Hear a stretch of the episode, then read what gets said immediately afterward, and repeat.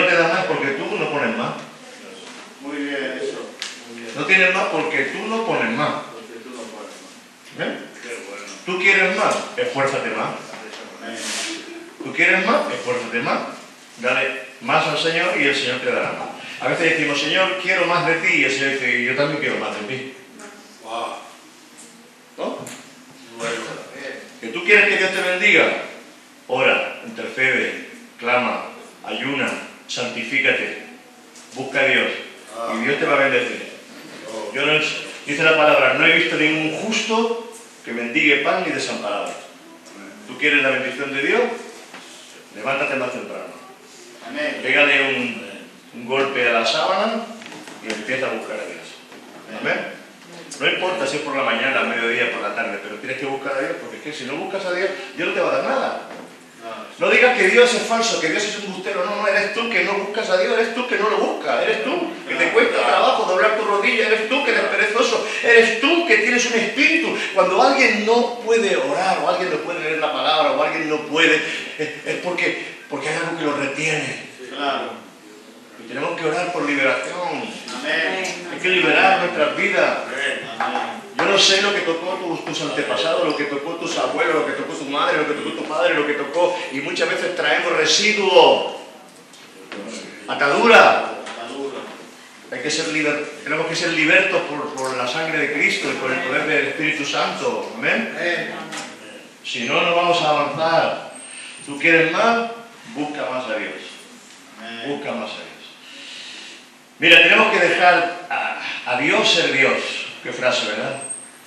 Tenemos que dejar a Dios ser Dios. Ser Dios.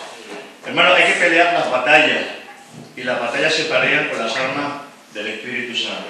Amén. Tenemos que orar en todo tiempo. Eso significa que no, no, no tiene por qué ser una hora específica. Tú puedes orar por la mañana, tú puedes orar al mediodía, tú puedes orar por la tarde, tú puedes orar por la noche. Orando en todo tiempo significa que puedes orar en cualquier momento, en cualquier lugar, orando en todo tiempo, en todo tiempo. Puedes orar en cualquier sitio, puedes orar en el autobús, pues estás en el trabajo, te metes en el lavabo. Yo me iba, me iba al lavabo y allí, bueno, no que estaba todo en el lavabo, pero iba al lavabo y cuando yo iba, me llevaba mi Biblia allí oraba, ¿eh? hacía mis cositas y el Señor no se iba. No sea tan espiritual, pero también hace tus cositas. Gloria a Dios. Su nombre. Gloria. Hay una manera más poderosa porque no es con nuestra fuerza. No es con nuestra fuerza. Y yo me he dado cuenta muchas veces que intentamos, intentamos forzar a Dios. A veces intentamos forzar a Dios. Pero si nosotros no... Si, mira, si yo me lío, por ejemplo, a, a- a- a luchar y a pelear con, con el diablo, el Señor dice, ah, sigue peleando, sigue peleando. Si tú eres capaz de vencerlo, sigue peleando. Deja que Dios sea Dios. Deja que Dios sea Dios. Sabes que cuando tú agradas a Dios, el Señor mismo te defiende. El Señor mismo se pone delante de ti y no hay quien te toque. Cuando Dios se agrada de alguien y hay una fórmula, más que la lucha, más que la lucha espiritual, más que la guerra espiritual. Porque hay gente que está todo el día, diablo te reprendo, diablo te echo fuera, en el, nombre de Jesús echo fuera ese espíritu, el otro espíritu. Y están todo el día así, pare- parece que se, van se vuelven feos. Se vuelven feos. ¿Y qué hace? el- que estás peleando con el diablo. ¿Y qué hace el diablo? Pelea contra ti. Y tú no puedes con él, porque te mete de problema en problema, de problema en problema, de problema en problema. ¿Por qué? Porque eh, eh, te han metido en guerra. Entonces, deja que Dios haga la guerra por ti. Amén. Amén. No sé si me estás entendiendo. Eso no significa que no ores, que no ates, que no reprendas. Sí, todo tiene su tiempo. Pero no te obsesiones con algo que no es, que no es lo suyo. Porque no dejarás a Dios ser Dios. No es vuestra la batalla, la batalla es de Dios. Porque tú no tienes poder para echar fuera al diablo. Y quien echa fuera al diablo es el Señor. Quien lo echa fuera es Él. Nosotros solamente podemos orar. Dice la palabra resistir al diablo y huirá de vosotros. Amén. Amén. Juan 4:23, si puedes ponerlo Alberto en la pantalla. Dice, mas la hora viene, mas la hora viene, y ahora es, cuando los verdaderos adoradores adorarán al Padre en espíritu y en verdad. Porque tales, porque el Padre tales adoradores busca que le adoren. ¿Sabes? La adoración como estilo de vida. La adoración no es cantar, la adoración es un estilo de vida. La adoración es, es un rendirse al Señor. La adoración es, es un darse, es, es un santificarse, es un amarle, es ponerlo en el primer lugar. Es que no importa lo cansado que yo estoy, yo vengo a adorar al Señor. Es que no importa lo, lo mal que me encuentre, yo vengo a buscar a Dios. Porque sé que Dios tiene algo para mí. El, el adorador, por eso se le llama, a, a- a Abraham se le llama el adorador, porque ofreció a su propio hijo, lo que más amaba. Y Dios muchas veces nos pide cosas que amamos. Nos pide cosas que amamos. A veces Dios nos prueba, nos prueba con cosas. Y tú crees que Dios te va a, quitar el, el ministerio, y Dios no te quiere quitar el ministerio, Dios te quiere dar algo más. Amén. Amén. Dios te pone en un sitio y a lo mejor por lo que sea, ese sitio quizás no, no es el tuyo y Dios te quiere poner en otro más alto todavía. Y tú te enfadas y te peleas y, y te vas de la iglesia cuando Dios que lo que quería hacer es probarte para darte algo mejor. ¿O no probó Dios a Abraham? Dios nos prueba muchas veces. La adoración es una manera de vivir. Cuando nosotros adoramos a Dios, Dios empieza a moverse de una Amén. forma tremenda y poderosa. Lo hemos visto, ah, solo empezar hemos visto cómo el Espíritu Santo ha descendido y la presencia de Dios ha descendido. Amén. Entonces, cuando tú adoras a Dios, cuando tú adoras a Dios, no entras en guerra espiritual con, con el enemigo. Tienes que estar muy santo, tienes que estar muy puro, tienes que estar muy limpio, Amén. tienes que estar muy ungido. Y aún así no eres tú, es el Señor. Claro, sí, amén. Yo te, te- te digo que eso- hay un camino mejor que es adorar a Dios. Te digo que es un camino mejor el, el- el arrodillarte, el humillarte, el presentar al Señor tu vida. A ver si me da tiempo. Primera de Samuel 4, a partir del 3. Cuando volvió el pueblo al campamento, los ancianos de Israel dijeron, ¿por qué nos ha herido hoy Jehová delante de los filisteos? ¿Por qué nos ha herido hoy Jehová delante de los demonios? Filisteos son demonios. Traigamos a nosotros de Silo el arca del pacto de Jehová, para que viniendo entre nosotros nos salve de la mano de nuestros enemigos. Y envió el pueblo a Silo y trajeron de allá el arca del pacto de Jehová de los ejércitos que moraba entre los querubines. Y los dos hijos de Elí, Onfi y Fines, estaban allí con el arca del pacto de Dios. ¿Y sabes qué pasaba con estos dos hijos? Los hijos de Elí, que se acostaban en el templo con las mujeres, que cogían de lo mejorcito de las ofrendas, que eran gente mala, que eran gente malvada, que no era gente santa. Y fueron creyendo que, que el Señor le iba a dar victoria con el arca. Pero cuando la presencia de Dios está sobre hombros impíos, gente que no está santificada, gente que no busca a Dios, no hay victoria, hay derrota. Hay derrota. Por eso dice la palabra, los que lleváis los instrumentos del- de Jehová, santificados. Cualquier cosa que tú lleves, que tú toques del Señor, son vasos santos. Los vasos santos. Los vasos santos. Esos vasos santos que un día se le ocurrió a un rey de Babilonia sacarlos y beber y hacer una fiesta, beber vino y ahí como si fuera algo inmundo. Y apareció una mano que escribió en la pared. Y el profeta Daniel tuvo que decirle, hoy dice esa mano que, que tu vida se acaba ya. Porque has cogido los vasos santos creyendo que son inmundicia. Por eso tenemos que tener temor de Dios. ¿Cuánta gente ama en los ministerios por, por protagonismo? En los ministerios es algo muy serio, hermano. El ministerio es algo muy serio. Samuel, el profeta Samuel, a los cinco años, él fue entregado en el templo porque su mamá un día dijo, Señor, su mamá era estéril, le dijo, si tú me das un hijo, este hijo yo lo voy a consagrar para ti todos los días de su vida. Y a los cinco años, cuando más quieres a un niño que ya está criadito, que ya lo tienes, que, que- que- no te separarías de él, él cogió y se lo entregó al sacerdote Elí. Y le dije, yo le prometí al Señor que este hijo se iba a criar aquí en el templo, iba a ser para él. Y aquí está. De tal manera que Samuel fue un hombre Dice que ninguna palabra, ninguna profecía que dio Samuel cayó en tierra, sino que todos se cumplieron.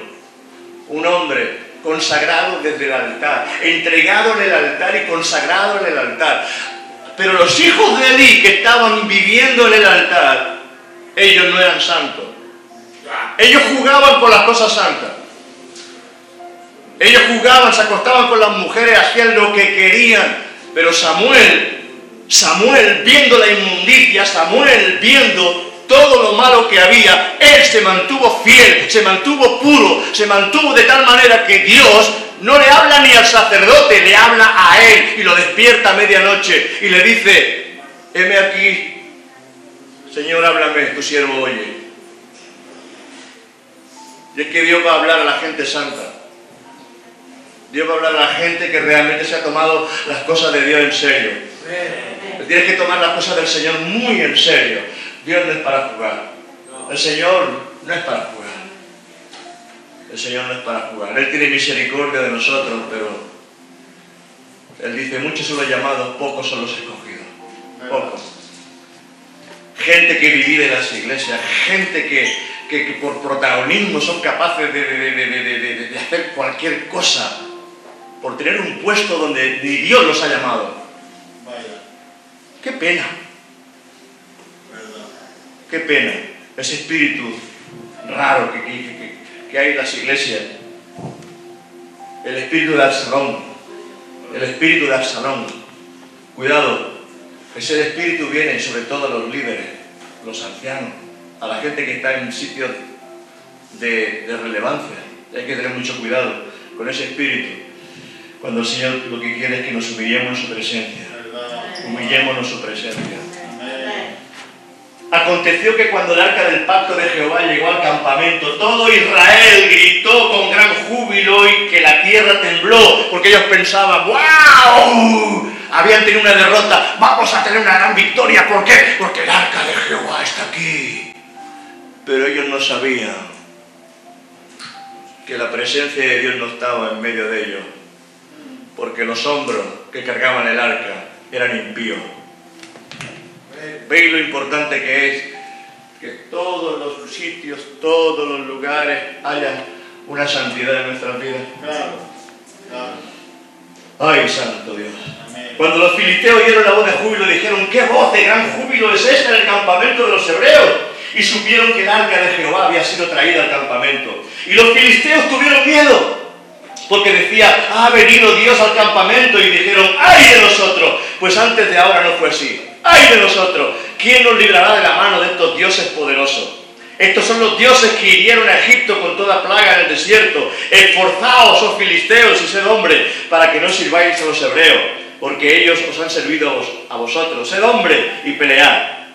Pelearon pues los filisteos e Israel fue vencido. Y huyeron cada cual a sus tiendas y fue hecha muy grande mortandad, pues cayeron de Israel treinta mil hombres de a pie. Y el arca de Dios fue tomada y, los, y muertos los dos hijos de Eli, Ofí y Fines.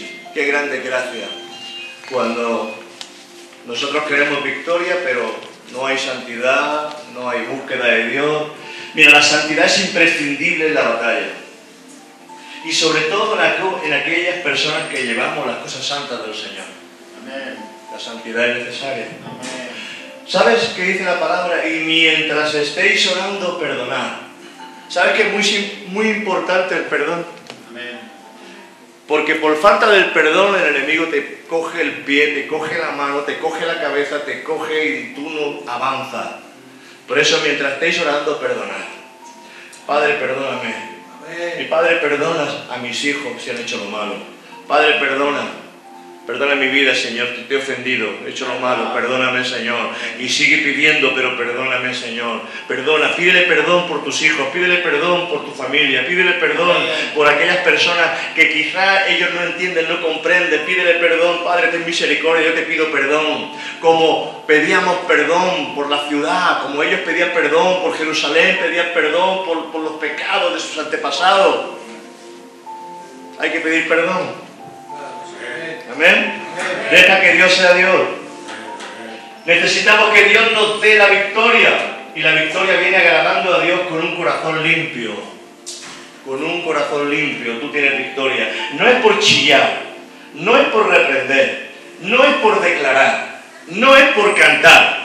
Porque podemos hacer todo esto y no agradar a Dios. Es por comunión, es por conocimiento de Dios, es por revelación, es por humildad con ruego, con súplica, con misericordia de Dios. Porque por la misericordia de Dios no hemos sido consumidos. ¿Sabéis que ahora dentro de poquito, no solamente Rusia, sino Bielorrusia va a entrar en guerra también con Ucrania? Sino que eso se está aumentando. Porque Bielorrusia son parientes tan cercanos que le van a dar su apoyo también a Rusia. Y se va, ya se va a meter otro tercer país. Han estado atacando ciudades que están muy próximas a Polonia, muy próximas a Rumanía. ¿Qué significa? Que en el momento que entre un cohete, que entre un avión, que haya algo, Dios no lo quiera, la OTAN entra en conflicto con Rusia, Bielorrusia y vete a saber. Hermano, es tiempo de buscar santidad. No es tiempo de no es, tiempo, no es tiempo de estar ahí dando vueltas. No, es tiempo de buscar a Dios. Es tiempo de velar, porque nuestra redención se acerca. Amén. Esto no es miedo para los creyentes, porque sabemos que nos vamos con el Señor. No es miedo, simplemente es que estemos atentos a las señales, porque dice que estas señales pillarán como ladrones en la noche a los que no creen, pero nosotros no. Nosotros no somos en tinieblas para que ese día nos pille desprevenido. Estamos siendo advertidos por las señales. ¿Tú quieres ver las señales? Mira los telediarios. Dos millones y medio ya de refugiados que han huido de Ucrania. Dice, las gentes huirán de aquí para allá. Habrán guerra, peste, y se levantará nación contra nación. Eso falta, nación contra nación. Ay, Padre, tiempo de orar, ¿eh? Tiempo de que la iglesia se busque más a Dios más que nunca y que nuestro corazón esté santificado para irnos con el Señor. Cinco minutos y acabo. Santiago 4, Dios dice, humillaos delante del Señor y Él os exaltará. Humillaos. Primera de Pedro 5, 6 dice, humillaos pues bajo la poderosa mano de Dios para que Él os exalte cuando fue tiempo. Humillaos, humillaos. ¿Cómo, ¿Cómo nos cuesta humillarnos en la presencia del Señor? Mira, santidad, humildad, adoración, oración, sabiendo que la victoria la da el Señor, no es por nuestra fuerza. No te pongas medallas, no es tu fuerza. Tú no tienes ninguna fuerza. El demonio más pequeño te tumba si Dios no está a tu lado.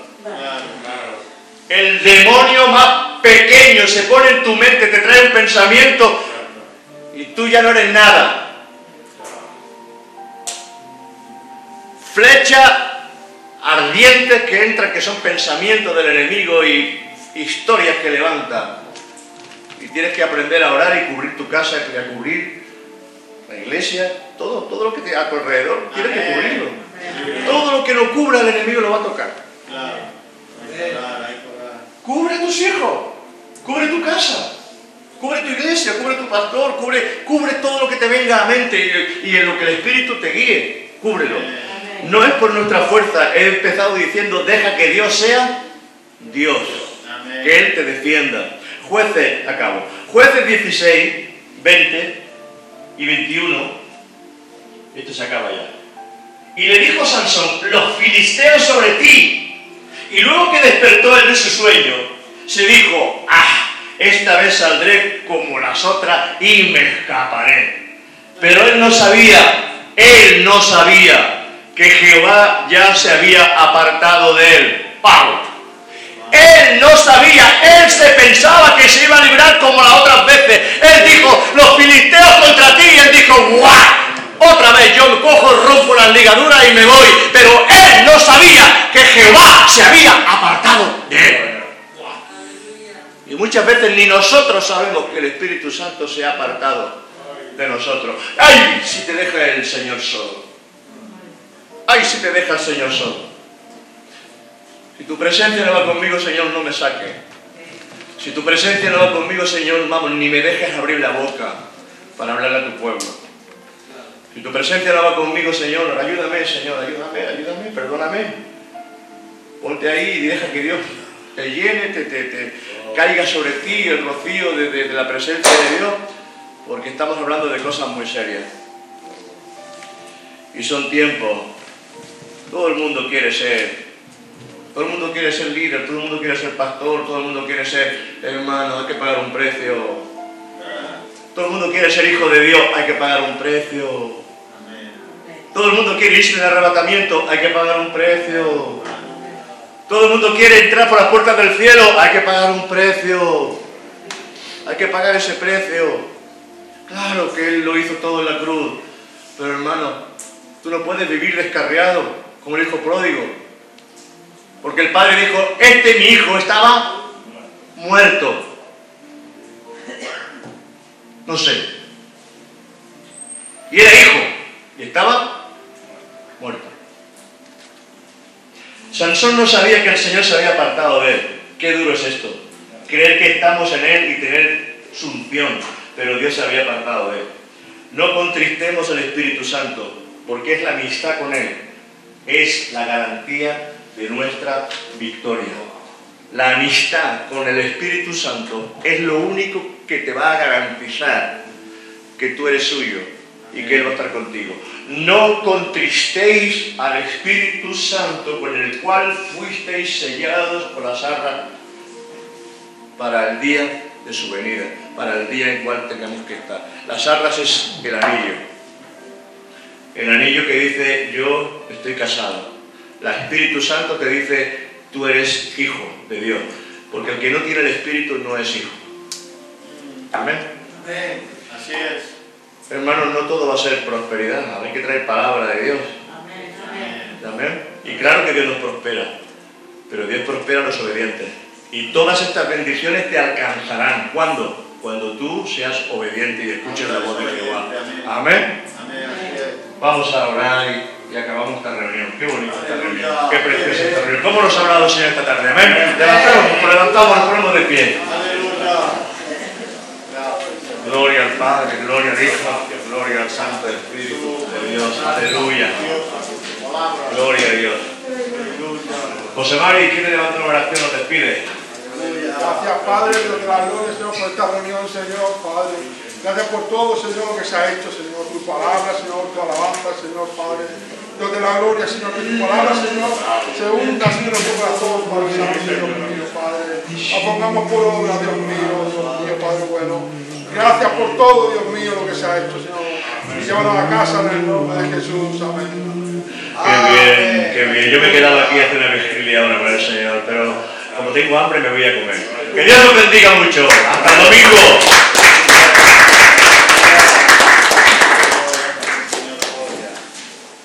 Oh, yo me quedaba aquí.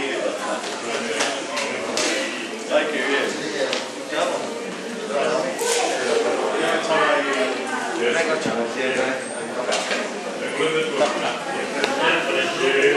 Qué bien, bueno, bueno. Venga. Es la llave. Eh, creo que está en el coche, pero bueno, ábrelo. Adelante, venga, Carlos. Adelante.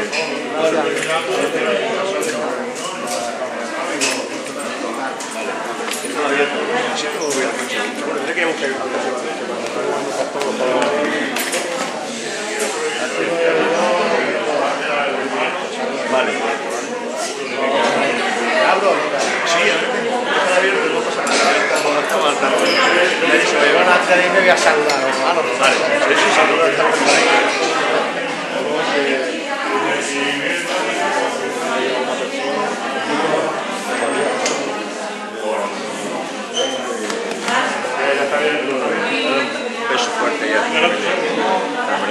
he venido, he traído a todos, me la van a hacer la pantalla hasta que no pasen. ¿Y la María José está trabajando? Ellos no, no sé por qué no han venido. Pégale bronca. Sí, no, se la voy no, no.